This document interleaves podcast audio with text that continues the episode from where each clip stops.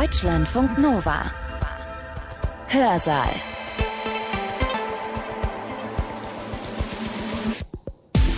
Seid gegrüßt. Schön, dass ihr da seid. Ich bin Sibylle Salewski. Pflanzen brauchen zum Wachsen Sonne, Licht, Wasser und Nährstoffe. Und diese Nährstoffe kommen aus dem Boden. Wir müssen uns klar machen, dass wahrscheinlich mehr als 97 Prozent der kompletten Nahrungsmittel der Menschen in Böden erzeugt werden. Wenn wir mit unseren Böden also nicht entsprechend umgehen, ja, dann haben wir offensichtlich auch in der Ernährung ein Riesenproblem. Wichtig ist, wir haben Biodiversitätsverlust von Mikroorganismen im Boden zum Beispiel, der sich auswirkt auf die Ernährungssicherheit. Man muss das leider so sagen. Und das muss uns bewusst werden. Böden sind keine nachwachsende Ressource. Nicht in unseren Zeiträumen, in denen wir als Menschen denken. Sie sind nicht herstellbar und sie sind auch nicht vermehrbar. Böden sind weit mehr als Dreck oder Erde. Sie bestehen aus einer Mischung von unbelebten Materialien und belebter Materie. In ihnen leben unzählige Mikroorganismen, Einzeller, Bakterien, Pilze. Und die interagieren alle miteinander. Sie bilden komplizierte Netzwerke. Woraus diese Netzwerke genau bestehen und wie sie funktionieren, das erklärt der Ökologe Andreas Richter hier bei uns im Hörsaal in seinem Vortrag. Böden, sagt Richter, die faszinieren ihn, gerade weil sie so kompliziert sind. Und Böden sind gefährdet. Durch Erosion, durch Umweltgifte, durch Dürren und auch durch die Erderwärmung. Deshalb ist es ziemlich dringend, dass wir uns überlegen, was wir tun können, um die Qualität unserer Böden zu erhalten. Denn ersetzen oder herstellen kann man Böden nicht. Andreas Richter gilt als einer der besten Bodenexperten Europas. Er ist Professor an der Universität Wien und Leiter des Zentrums für Mikrobiologie und Umweltwissenschaften. Sein Vortrag hat den Titel Leben im Boden, die unsichtbaren Funktionen von Einzellern.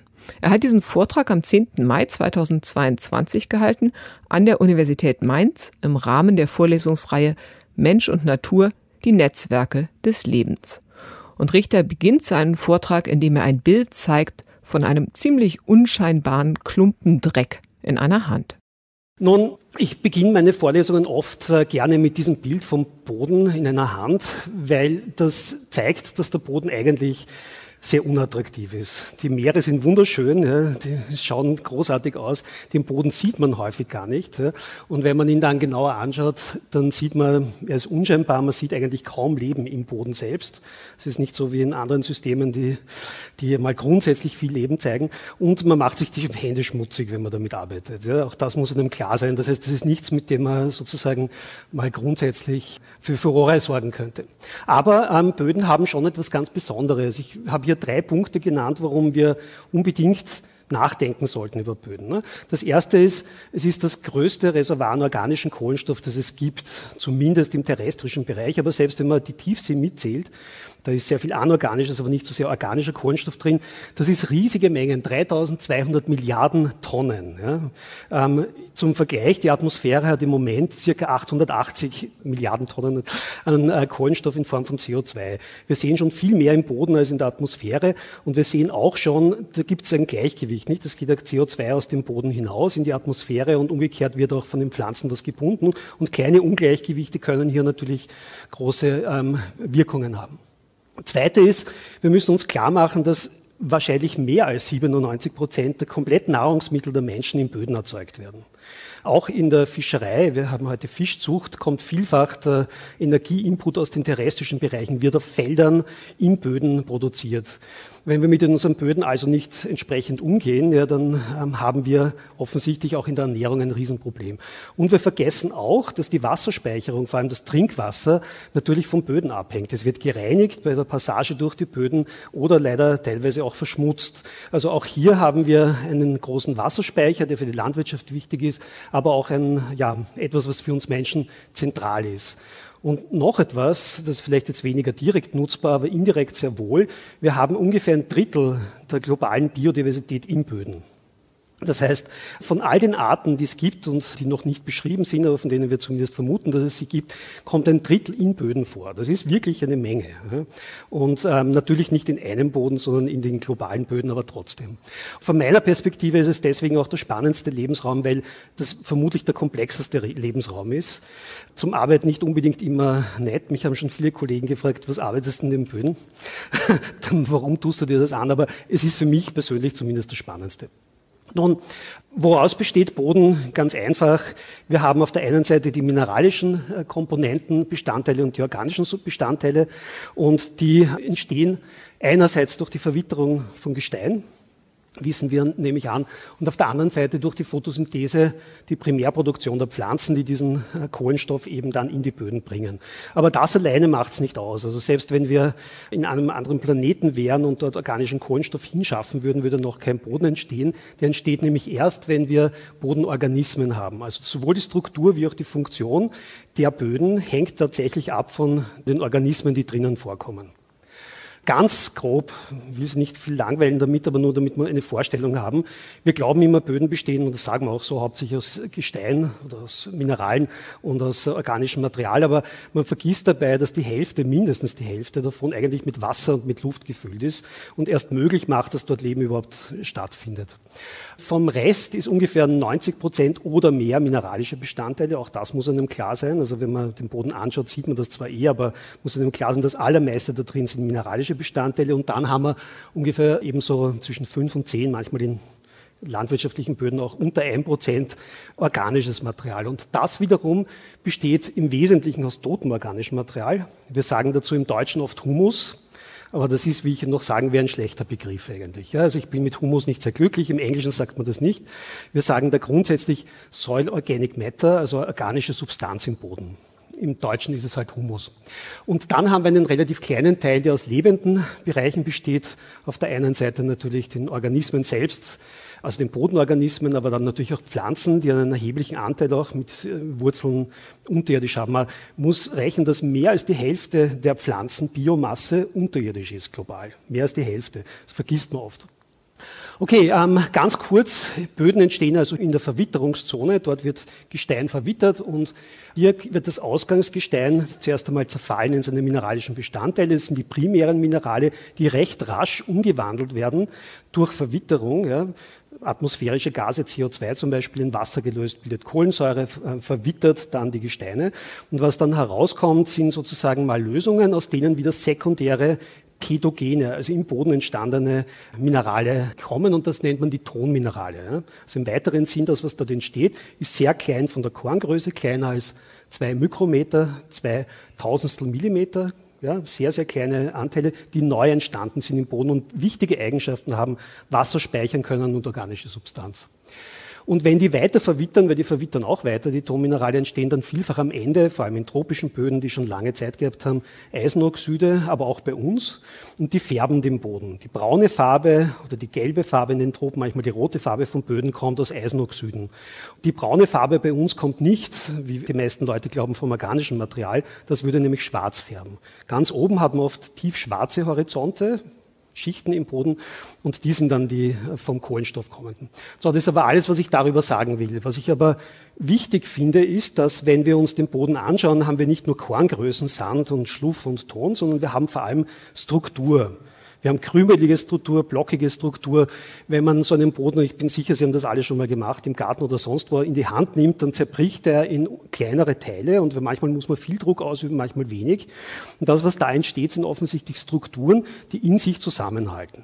Und zwar nicht durch die Minerale an sich, sondern durch das, was die Mikroorganismen damit machen. Und wenn man so einen Boden anschaut, dann sieht man im Oberboden, dort wo viele Wurzeln drinnen sind, viele kleine Teile, die man dann eben Aggregate nennt. Ja?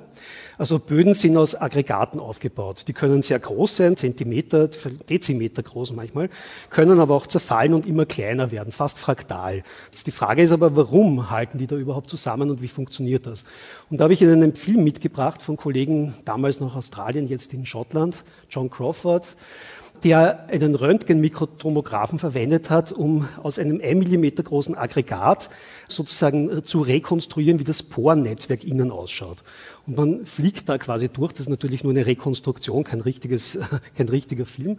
Und die, diese Bereiche, die Sie hier sehen, sind ungefähr so um die 50 Mikrometer groß, also 50 Tausendstel Millimeter groß die sind nicht zufällig so. Und man kann auch äh, ausrechnen und zeigen, dass das keine zufällige Verteilung ist, sondern dass die nur entstehen, wenn da innen etwas anderes drauf sitzt auf diesen Aushöhlungen, in diesen Poren.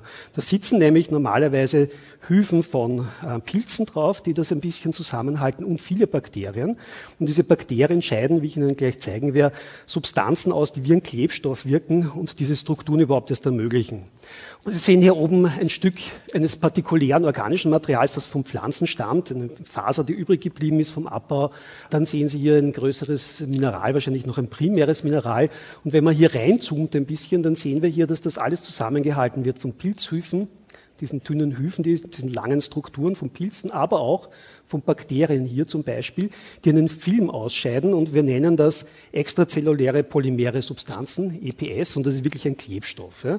Der klebt das zusammen und man nennt das auch Biofilm. Im Wasser gibt es das auch, wenn Sie mal ähm, ausrutschen in einem Bachbett zum Beispiel, dann ist das, weil da ein Biofilm über die Steine drüber ist und das sind solche Substanzen, die gibt es auch im Boden. Die halten alles zusammen, die machen eigentlich die Struktur. Man kann jetzt mit solchen Mikrotomographen auch noch ein bisschen genauer hineinschauen. Und Sie haben hier noch so ein Aggregat aus einem Waldboden. Und wenn man schaut, dann sieht man, dass das wieder aus kleineren Aggregaten besteht, sogenannten Mikroaggregaten oder noch kleineren. Die kleiner sind es 250 Mikrometer. Also das Ganze hier ähm, hat ungefähr 250 Mikrometer. Und Sie sehen hier, dass wir hier kleiner werden, noch deutlich kleiner werden zwischen 200 und 500 Mikrometer oder noch ein paar größere. Je tiefer man hineinschaut, je kleiner man wird, ja, desto kleiner werden die Poren, aber sie sind da. Sie sind luftgefüllt, teilweise mit äh, Bakterien gefüllt, aber dann kommen keine Pilze mehr rein und sicher keine höheren Tiere mehr. Und Sie sehen, ähm, das sind jetzt ganz kleine Strukturen, das geht runter bis auf Mikrometer, also im äh, Schluff- und ähm, Tonbereich. Solche Aggregate geht aber auch hinauf bis auf eben Zentimeter und Dezimeter. Also Strukturen, die sich fast fraktal, das stimmt nicht ganz, Mathematiker mögen mich entschuldigen hier, aber fast fraktal tatsächlich hier den Boden aufbauen. Wir haben also unglaubliche Dimensionsunterschiede in den Böden, ja, unglaubliche Unterschiede auch in der Größe der Organismen, die da drinnen leben. Ja, so ist das aufgebaut und ich habe nur dieses Bild mal schnell hineingenommen. Das, so schaut ein Boden nicht im Elektronenmikroskop aus. Ja, das haben wir letzte Woche gemeinsam mit einem Kollegen aufgenommen in einem Kurs mit Studenten, machen wir immer wieder. Man sieht so ein Aggregat und man sieht hier eine Wurzel rausstehen. Also da sind tatsächlich Organismen drin, die haben wir bis jetzt noch gar nicht gesehen. Ja. Die sind belebt und wenn man jetzt dieses Aggregat nimmt und anfärbt mit einem Farbstoff, der DNA färbt, mikrobielle DNA, dann schaut das so aus. Hier sind in vielen Bereichen eine Farbe, eine grüne Farbe, der Farbstoff heißt Cybergreen und der fluoresziert, ja, ähm, wenn man in bestimmten Wellenlängen anstrahlt, im grünen Bereich. Und das sehen wir hier. Da sind viele, viele Organismen drauf, die drauf sitzen. Ja, das sind, wenn man es hier sieht, nicht einzelne, sondern viele ähm, Bakterien, die zusammen hier auf diesem Aggregat sitzen. Also das ist außen belebt, das ist innen belebt. In all diesen Poren, die ich Ihnen vorher gezeigt habe, diesen Millionen Poren tatsächlich, die es hier gibt, leben Organismen drinnen. Und Sie sehen hier unterschiedlich viele, unterschiedlich große, geformte Bakterien ja, in eine Vielzahl davon. Und sehr viele davon haben so Strukturen, die sich wie Klebstoff festhalten und sie sitzen alle noch dazu in einem Film drinnen. Also es gibt hier tatsächlich einen, einen Film, der das alles, der ausscheiden, die Bakterien, was nicht sehen, was Sie mir aber glauben müssen, ist, die sitzen auf Pilzhüfen drauf. Das war ein Strang von Pilzhüfen, der wiederum an einer Pflanze gehangen ist, eine sogenannte Mykorrhiza. Und da drauf sitzen aber Millionen Bakterien. Ja, und gemeinsam, ja, das ist sozusagen die Struktur, die wir haben, gemeinsam passieren hier äh, sozusagen dann auch die Prozesse. Nun, was wissen wir über die Mikroorganismen im Boden?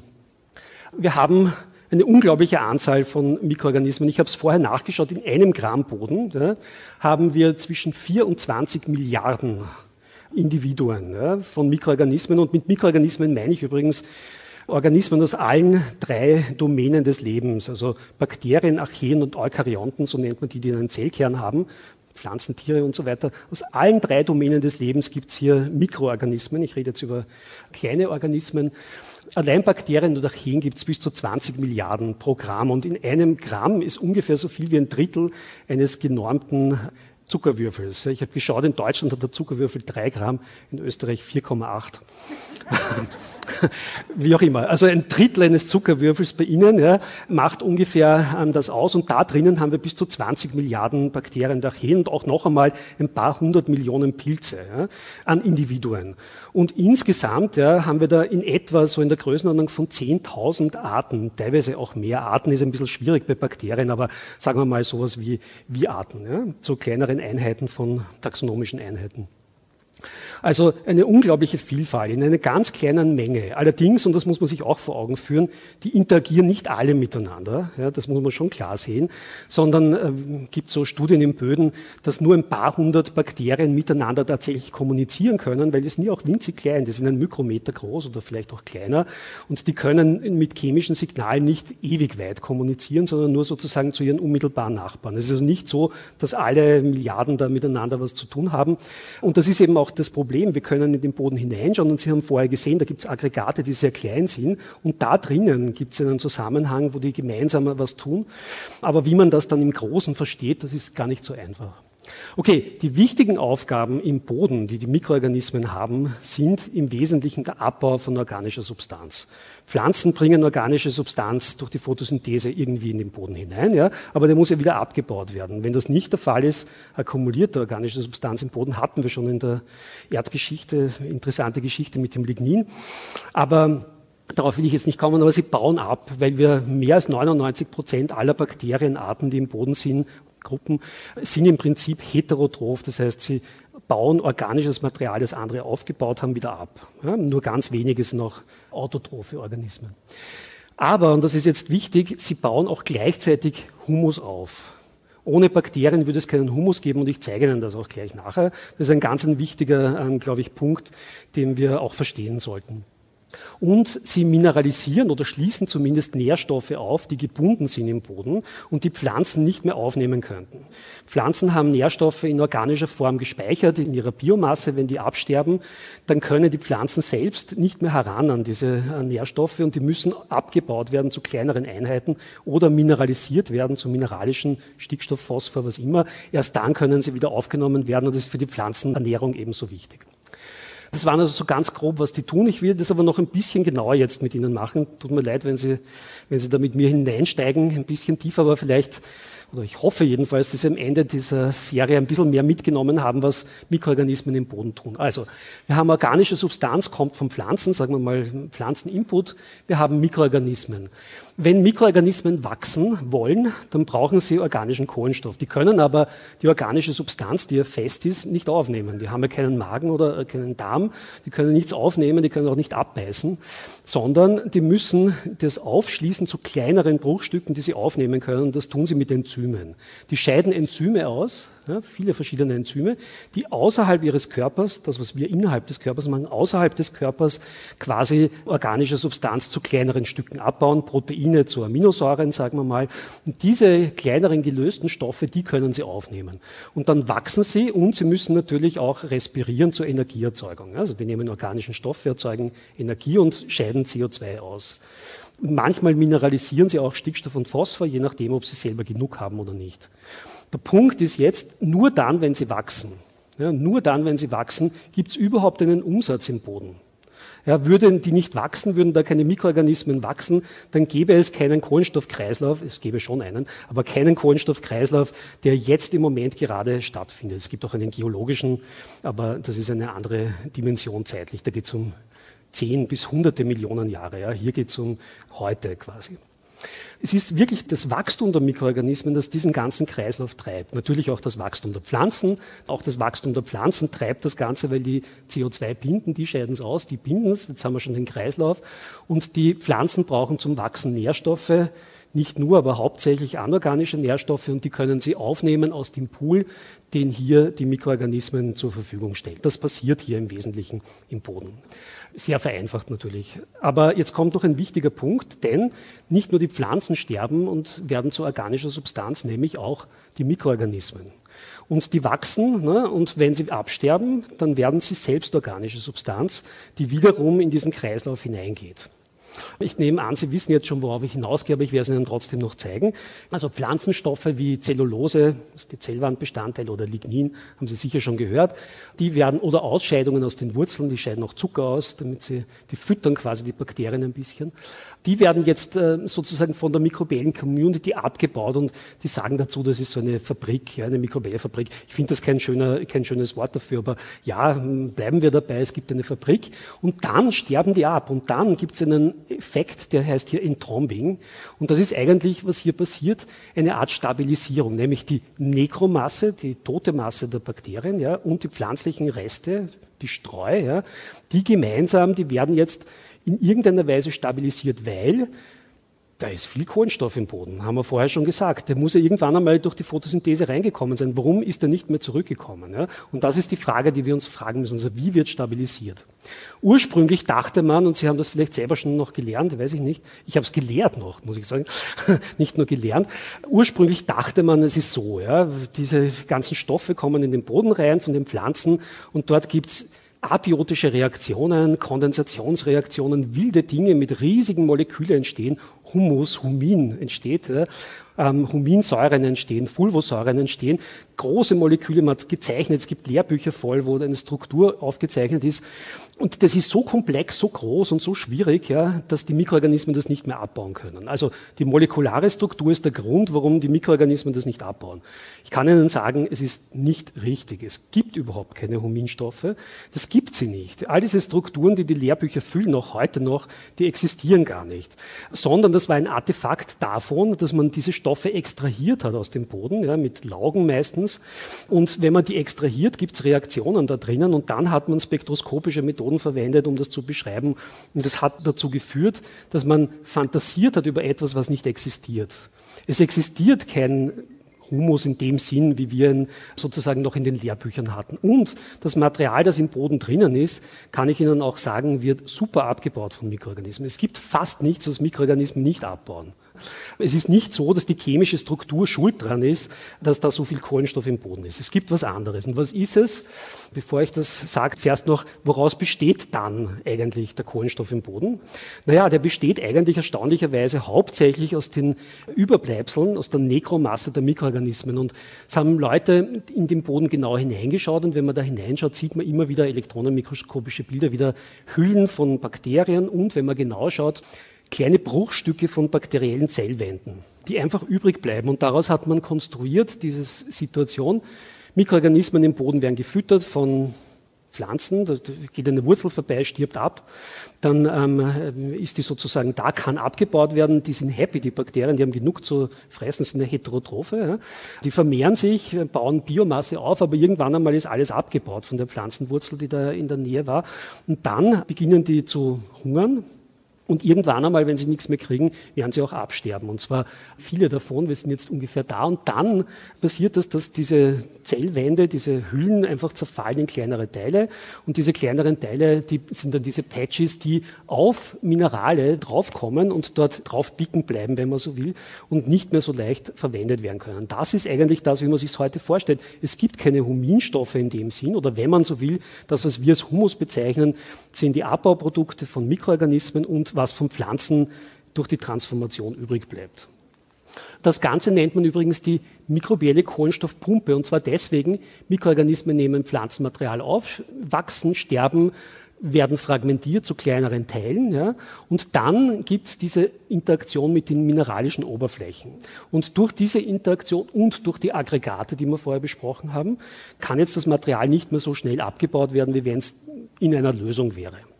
Und wenn man sich anschaut, man hat hier untersucht in einem Graslandboden zum Beispiel, oder nicht in einem, in vielen, wie viel von dem Kohlenstoff, der da drinnen ist, aus Pilzen kommt, aus Bakterien kommt oder aus Pflanzen kommt. Und Sie sehen, im Graslandboden ist es so, dass ungefähr zwei Drittel eigentlich direkt von den Mikroorganismen kommen und nicht von den Pflanzen. Also ein großer Teil ist nicht immer so, es gibt auch andere Böden, in Waldböden kommt mehr aus den Pflanzen direkt, aber trotzdem. Das heißt, wir haben hier, wenn man so will, mikrobielles Material. Und jetzt zu der Frage, wie wird es jetzt stabilisiert? Also es gibt drei Gründe, ganz einfach gesagt. Man kann an Mineraloberflächen gebunden werden. Ja, das ist die Bindung an Tonmineralen und noch besser an Eisenoxiden. Das funktioniert richtig gut.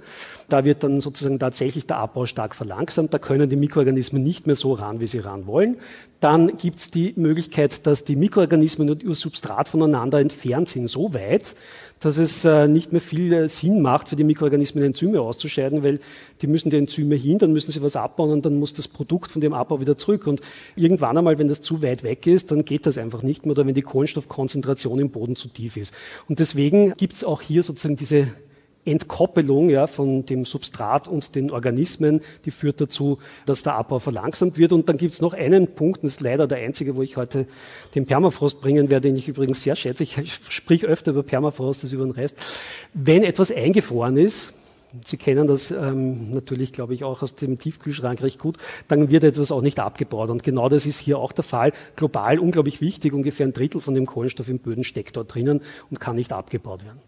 Okay, und das ist jetzt die Stabilisierung. Die ist nicht wegen der molekularen Struktur, sondern genau deswegen. Jetzt stellt man sich dann schon die Frage, okay, wie alt ist denn, wenn da so viel Kohlenstoff drin sind, wie alt ist denn der Kohlenstoff in den Böden eigentlich? Und ich frage nicht, wie alt die Böden sind, weil die Böden verwittern von unten her und die sind teilweise Millionen Jahre alt in den Tropen, sondern ich frage, wie alt ist der Kohlenstoff, der da drinnen ist? Ja?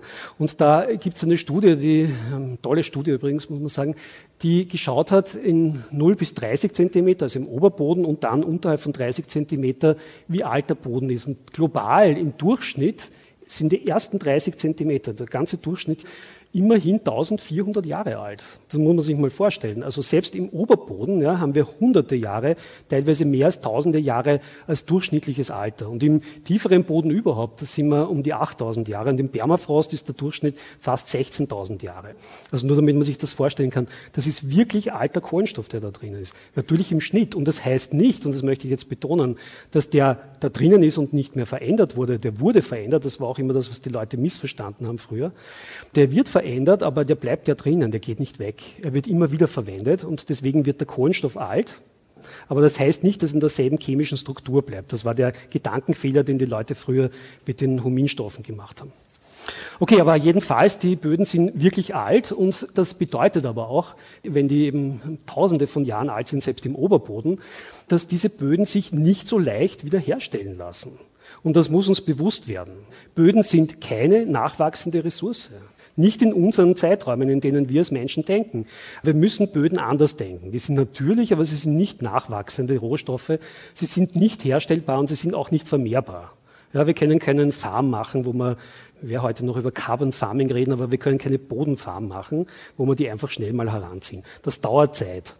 Und das ist der Punkt. Wir müssen Böden, glaube ich, auch tatsächlich über Bodenschutz reden. Ja. Tut man eh schon, Gott sei Dank, mittlerweile in den letzten zehn Jahren. Aber das ist eine nicht einfach wieder zu bekommende Ressource, wenn wir sie vergeuden. Gut, ich will jetzt noch mal ganz kurz einen Ausflug machen zu den Bodentieren, ja, weil die haben wir bis jetzt ignoriert. Es gibt nämlich nicht nur Mikroorganismen, es gibt auch Fauna, und zwar viel da drinnen in den Böden. Wir haben Basis des Nahrungsnetzes natürlich auf der einen Seite die Pflanzen und auf der anderen Seite das tote Material von den Pflanzen.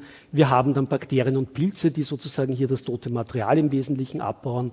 Wir haben dann ähm, eine ganze Menge von weiteren Organismen wie Springschwänzen oder Milben, ja, die sozusagen ähm, auch diesen Detritus aufnehmen und weiterverarbeiten. Es gibt aber sehr viele Organismen auch, die im Prinzip beweiden. Wir sagen beweiden, ja, im Englischen Grazers, die im Prinzip die Bakterien rasen, abweiden oder die eben dann auch Prädatoren sind und zum Beispiel, keine Ahnung, Springschwänze ähm, fressen oder ähnliches mehr.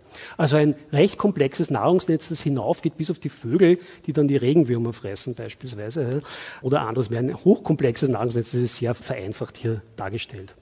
Darüber haben wir gar nicht geredet. Pflanzen haben Interaktionen mit Pilzen, sehr wichtig, aber heute nicht das Thema. Pilze, Bakterien, Fadenwürmer, Nematoden, die noch sozusagen sehr klein sind, Bärentierchen, Springschwänze, Milben, Enchitriden, also so, auch Würmer und dann alle möglichen Hundertfüßler, Tausendfüßler, Regenwürmer, bis hinauf eben dann auch zu Säugetieren, die auch im Boden vorkommen und auch wichtige Funktionen haben.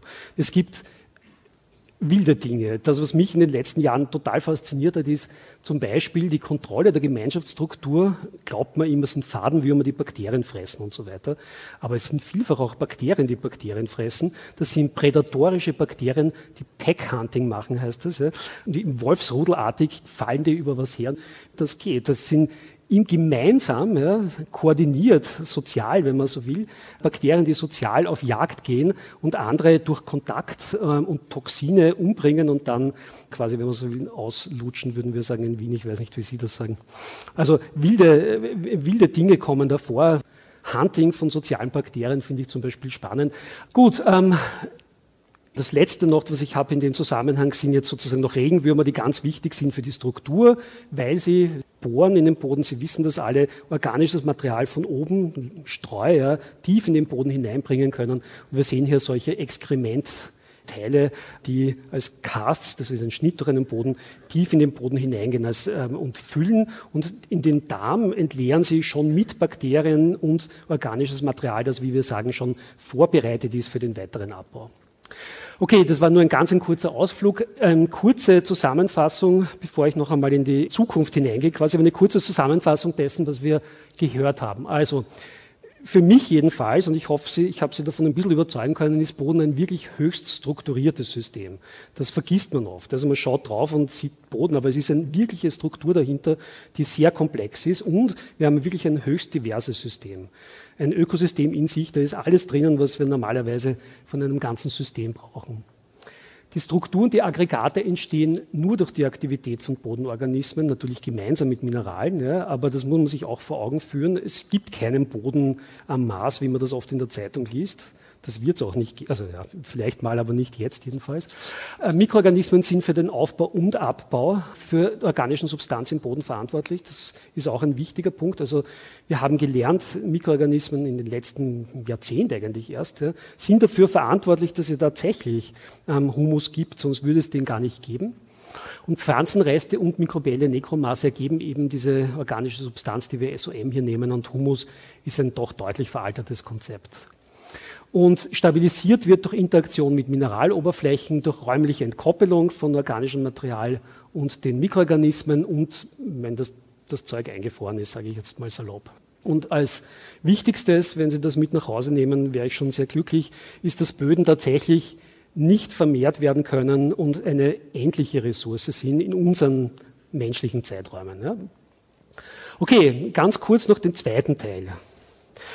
Da geht es jetzt ein bisschen darum, auch um das, was wir die Gesundheit des Planeten nennen. Ja. Im Englischen heißt das so schön Planetary Health. Das ist alles. Da geht es um unsere Gesundheit, um die Ernährung. Es geht aber auch um die Gesundheit des Planeten an sich, also um, um, um mehr als nur uns Menschen. Aber wenn wir jetzt herausnehmen, was es für Ökosystemleistungen gibt, die Boden für uns Menschen sozusagen zur Verfügung stellt, dann sind vier, es sind viele, aber es sind vier ganz wichtige dabei. Und ich glaube, da sind wir uns einig. Die Ernährungssicherheit ist ein zentrales Thema keine Frage, nicht? Ähm, die Wasserqualität, Trinkwasser ist ein zentrales Thema, auch keine Frage. Die menschliche Gesundheit und das Klima, all diese Dinge sind, sind wirklich Klimaregulationen, sind wirklich sozusagen zentrale Punkte für uns. Und in all den Punkten spielen Böden zentrale Rolle. Und ich habe nur ein paar Gründe dafür hier aufgelistet und Pfeile gemacht bitte nicht die Pfeile alle anschauen. Das ist nur, um zu zeigen, dass das auch ein komplexes Netzwerk ist ja, von Dingen und es nicht nur monodimensionale Ursachen-Wirkungsbeziehungen gibt. Aber wichtig ist, wir haben die Biodiversitätsverlust von Mikroorganismen im Boden zum Beispiel, der sich ähm, auswirkt auf die Ernährungssicherheit. Man muss das le leider so sagen. Wir haben Bodenerosion als einer der zentralen Themen. Wir verlieren unglaubliche Mengen, ich werde es gleich nachher noch sagen, an Kohlenstoff durch Erosion ja, von Böden, ja, die nicht mehr wiederzubringen sind. Wir haben Treibhausgasemissionen aus Böden. Und wir haben Nährstoffungleichgewichte, weil wir auf der einen Seite düngen, auf der anderen Seite nicht ausgewogene Nährstoffe in den Böden haben. Und wir haben natürlich auch ein Thema, das ähm, erst kommt jetzt in den letzten Jahren. Wir haben ein unglaubliches Problem auch mit Umweltgiften das unterschätzt man. Und gerade Böden sammeln das ja auch. Und ich werde noch eine Zahl nachher bringen, die dann vielleicht vor Augen führt, was wir da eigentlich tun gerade. Und ich bin selber manchmal erschrocken, wenn ich genauer drüber nachdenke. Okay, aber zuerst einmal Böden und Klima. Also wie ist dieser Zusammenhang zwischen Böden und Klima? Naja, auf einerseits haben wir erhöhtes CO2 in der Atmosphäre und eine Erwärmung. Die WMO ähm, schätzt, dass wir schon in 2026, glaube ich, war es, also in ein paar Jahren, das 1,5 Grad haben werden mit einer mehr als 50-prozentigen Wahrscheinlichkeit. Also wir haben Erwärmung und diese Erwärmung und die also erhöhten äh, CO2-Gehalte in der Atmosphäre führen dazu, dass direkt und indirekt Mikroorganismen mehr organisches Material abbauen. Direkt, weil höhere Temperatur führt zu höherer Aktivität bei allen Organismen letztlich, also in gewissen Grenzen natürlich. Und auf der anderen Seite indirekt, weil mehr CO2 heißt, Pflanzen wachsen zumindest initial besser und ähm, scheiden auch mehr Kohlenstoff im Wurzelraum aus, machen zumindest am Anfang mehr Biomasse und der steht auch zum weiteren Verarbeiten durch Mikroorganismen zur Verfügung. Also Pflanzen wachsen besser, aber es wird auch mehr CO2 produziert. Das Problem ist nur, dass wir sehen, dass die Pflanzen nicht immer und nicht dauerhaft besser wachsen und dass die Mikroorganismen so viel CO2 veratmen, dass das übersteigt, was die Pflanzen mehr aufnehmen. Und zwar doch recht deutlich in vielen Systemen. Und das führt dazu, dass wir längerfristig gesehen, ich werde gleich ein Beispiel bringen, Kohlenstoffreserven in den Böden auszehren, ja, verlieren und dass wir die einfach verlieren über die längerfristig. Ähm, was dann passiert, ist allerdings noch ein bisschen unklar. Also ich will jetzt da nicht ganz genau weiter darauf eingehen. Aber ich zeige Ihnen was, was wir selber mal gemacht haben vor ein paar Jahren wo wir geothermische Quellen in Island herangezogen haben, die durch Erdbeben entstehen. Und da kann man in gewisser Entfernung von diesen geothermischen Quellen, heißen Quellen, die an die Oberfläche kommen, hat man Böden erwärmt. Und zwar teilweise, nachgewiesenerweise, mehr als 50 Jahre, teilweise über 100 Jahre. Man, hat also, man kann lang erwärmte Böden sich schon anschauen. Und das ist immer wichtig, weil wir haben ja sonst immer nur im Forscherleben ein paar Jahre, ja, die wir verwenden können, um solche Experimente zu machen.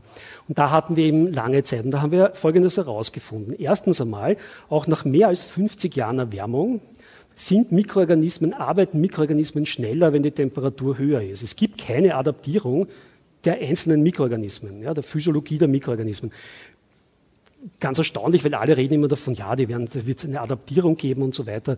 Zumindest unserer Analyse nach gibt es das nicht. Und das Zweite, was war ist, wir haben sehr rasch, wenn es erwärmt worden ist, eine Respirationserhöhung gehabt. Also es ist mehr veratmet worden von den Mikroorganismen und es sind noch mehr gewachsen. Das hat aber dazu geführt, dass der Bodenkohlenstoff doch recht schnell, und wir reden hier von weniger als einem Jahrzehnt weniger geworden ist. Und aus den obersten 15 Zentimeter haben wir in dieser Studie 40 Prozent Kohlenstoff verloren. In ähm, den ersten zehn Jahren ungefähr, sagen wir mal grob. Das heißt, es geht rasch weg. Ja. Dann allerdings gibt es ein Zurückkommen der Respiration auf den ursprünglichen Wert. Also wenn wir jetzt hingehen, sehen wir in den erwärmten Böden nicht mehr Kohlenstoff rauskommen als in den nicht erwärmten. Aber nicht, weil die Mikroorganismen nicht besser arbeiten würden, die tun das trotzdem, ja, sondern sondern einfach, weil weniger Mikroorganismen da sind, weil nicht mehr so viel Nahrung für sie da ist im Sinn des Kohlenstoffs. Also es gibt schon Adaptierungen auf dieser ökosystemaren Ebene, aber nicht die mikrobielle. Aber 40 Prozent Kohlenstoff verlieren, ich meine, aus den Top 10 Zentimeter würde ich sagen, wäre eine Katastrophe, wenn das passiert. War allerdings höher erwärmt, also nicht mit 1,5 Grad, wie wir es jetzt haben, aber bei ungefähr 2 bis 2,5 Grad beginnt es wirklich dramatische Verluste zu haben ich möchte ganz kurz sozusagen bei dem Thema Kohlenstoffverlust aus den Böden bleiben. Wenn wir es nämlich historisch betrachten, das hat jetzt nichts mit der Temperatur zu tun, aber die letzten 12.000 Jahre anschauen, dann haben wir erstaunliche Mengen an Kohlenstoff verloren aus den Böden. Und zwar 133 Milliarden Tonnen, das sind diese Gigatonnen, die Sie immer hören, oder Petagramm, ja, 133 Milliarden Tonnen Kohlenstoff aus den Böden verloren. Noch einmal, in der Atmosphäre haben wir im Moment 880, nur dass Sie irgendwie ein Gefühl dafür bekommen. Und das haben wir verloren, weil wir Wälder und Grasländer umgewandelt haben in Weiden und Ackerland. Ja, und diese Umwandlung, die wir brauchen, damit wir die Menschheit ernähren können, ja auch, ja, führt zu einem krassen Verlust. Und hier sieht man, wo das meiste verloren gegangen ist. Sie sehen Europa, ein Teil von Nordamerika und besonders auch China und Teile Indiens, wo man viel und lang schon Landwirtschaft betreibt, ja, hat zu großen Verlusten von Kohlenstoff, also ja, nur damit man das mal versteht. Aber wir haben wirklich viel verloren aus dem. Und jetzt können wir denken, na ja, im Prinzip wäre es ja eine Möglichkeit, und das gibt es ja auch, ja, diese, diese Ideen, eine Möglichkeit, auch Kohlenstoff wieder zurückzubringen. Ja. Wir können ja Carbon Farming machen. Warum bringen wir es nicht wieder zurück? Jetzt haben wir es verloren, bringen wir es doch wieder zurück. Ja. Und das ist sozusagen, was sich Leute überlegen. Aber so einfach ist das nicht. was ist denn der Hauptgrund, warum der Kohlenstoff überhaupt verloren geht? Überlegen wir uns mal das. Was passiert, wenn man normalerweise einen Boden, also sagen wir mal in den Tropen jetzt abholzt und umwandelt, also in den Tropen geht es noch schneller, falsch irgendwo anders sozusagen jetzt, sagen wir mal, nicht Tropen das macht, dann verliert man sehr schnell innerhalb von den ersten 50 Jahren praktisch den kompletten Oberboden, diesen A-Horizont nennen wir den, wo wirklich viel Humus drinnen ist. Und wir verlieren den, weil wir pflügen, ja, damit bricht man das um und wir verlieren es hauptsächlich auch, weil man in der Landwirtschaft normalerweise nur eine kurze Zeit eine Feldfrucht anbaut und der Rest der Zeit ist der Boden äh, nicht bewachsen, ja, liegt brach. Und das führt zu Erosion. Und das ist ein drastischer Verlust, den wir haben. Erosion, fehlende Bodenbedeckung, die Bodenbearbeitung, Pflügen selbst, mittlerweile auch Kontaminierung und Verschmutzung und Nährstoffungleichgewichte, wenn ich nämlich überdünge, mit einigen Stoffen, aber mit anderen nicht, ja, dann führt es nicht nur dazu, dass die Nährstoffe ausgewaschen werden, die zu viel sind, sondern diese Ungleichgewichte führen auch dazu, dass Mikroorganismen beginnen, mehr abzubauen ja, und mehr abzubauen, als sie eigentlich gehalten werden kann von dem System und das geht wieder verloren. Nun, wir haben hier also tatsächlich ein riesiges Problem und ehrlich gesagt, die Erosion selbst ist das allergrößte Problem davon, das wir haben. Es ist ein Problem und eine Bedrohung letztlich auch für unsere Ernährungssicherheit. Das ist ein tatsächliches und, und ernsthaftes Problem. Die FAO, also die UNO-Organisation für Food and Agriculture heißt äh, ähm, diese Organisation hat das als das größte Problem im Moment ja, für die globale Bodenverlust identifiziert. Ähm, aber es ist Ernährungssicherheit bedroht, Klimaregulation, weil das viel Kohlenstoff, der verloren geht, aber letztlich auch die Wasserqualität. Es gibt zwei Hauptgründe, Erosion durch Wasser, brachliegendes Feld in Spanien. Es gibt einen Starkregen, Boden geht verloren. Ja. Der endet irgendwo ab in, in den Flüssen und am Ende kommt es ins Meer und wird dort sedimentiert. Jährlich ein Verlust von 1,1 Milliarden Tonnen Kohlenstoff. Wir bringen ungefähr 10 Milliarden Tonnen Kohlenstoff durch fossile Energieträger in die Atmosphäre, ein bisschen weniger. 1,1 Milliarden äh, Tonnen bringen wir durch Erosion, nehmen wir aus dem System einfach raus. Mag sein, dass das nicht in der Atmosphäre endet, alles, ja, aber wir haben den Boden nicht mehr. Wir haben da wirklich eine Ressource verloren, die nicht wieder zu bringen ist.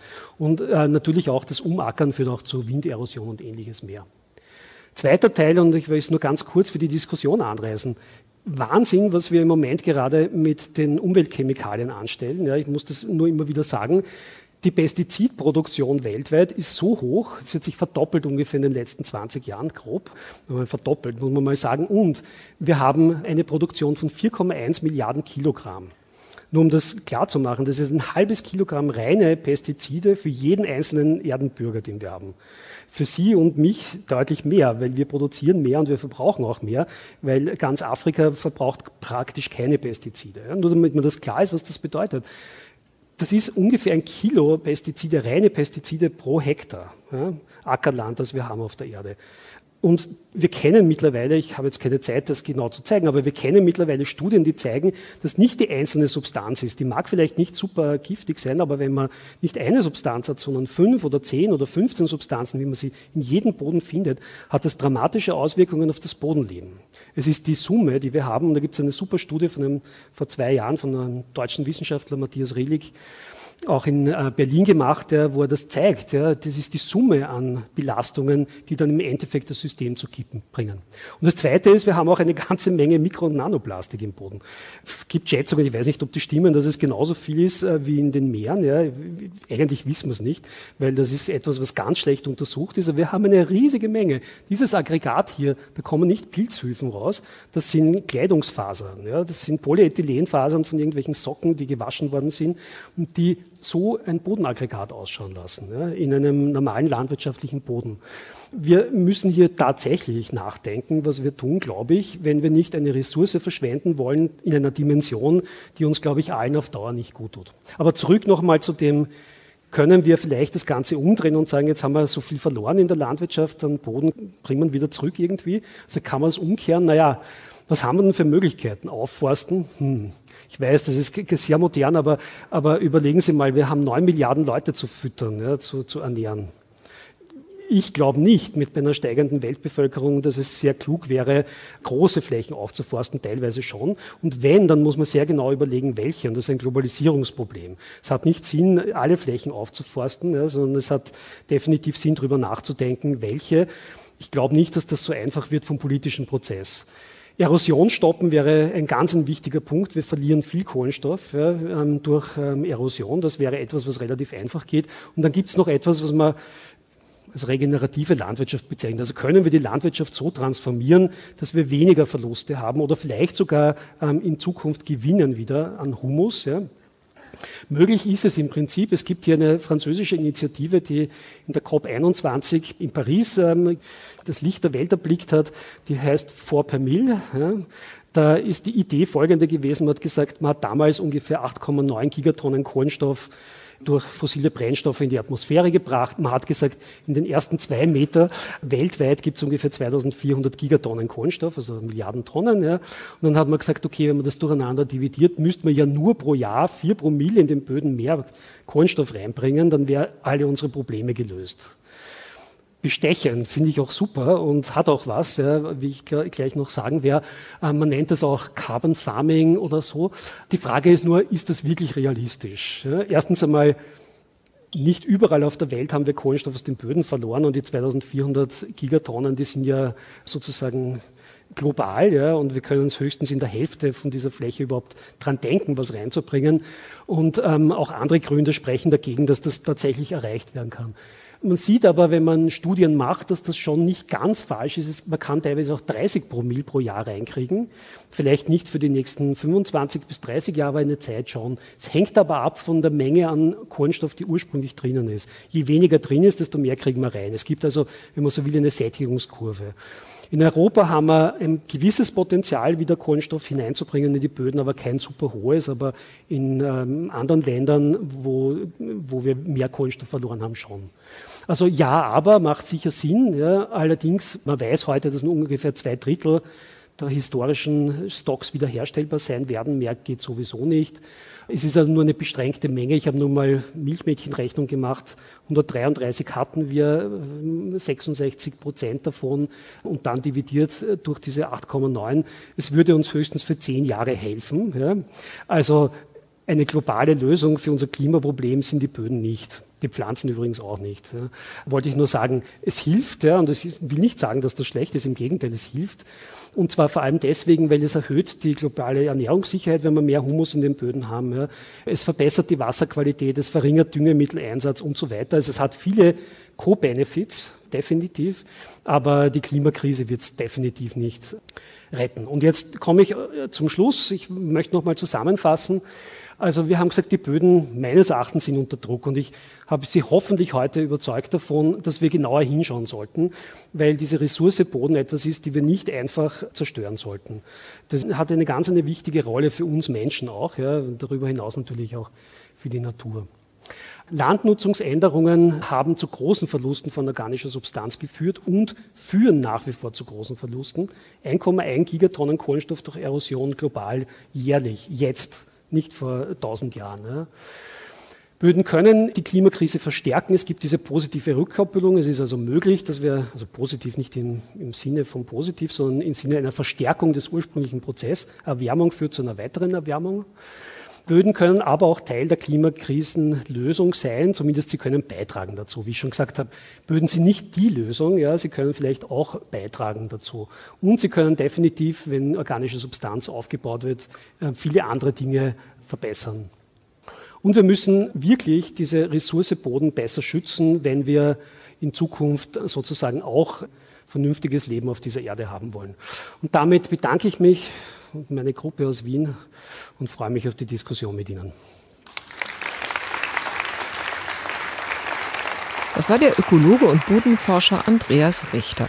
Sein Vortrag hatte den Titel Leben im Boden, die unsichtbaren Funktionen von Einzellern. Er hat diesen Vortrag am 10. Mai 2022 gehalten an der Universität Mainz im Rahmen der Vorlesungsreihe Mensch und Natur, die Netzwerke des Lebens. Deutschlandfunk Nova Hörsaal. Jeden Sonntag neu. Auf deutschlandfunknova.de und überall, wo es Podcasts gibt. deine Podcasts.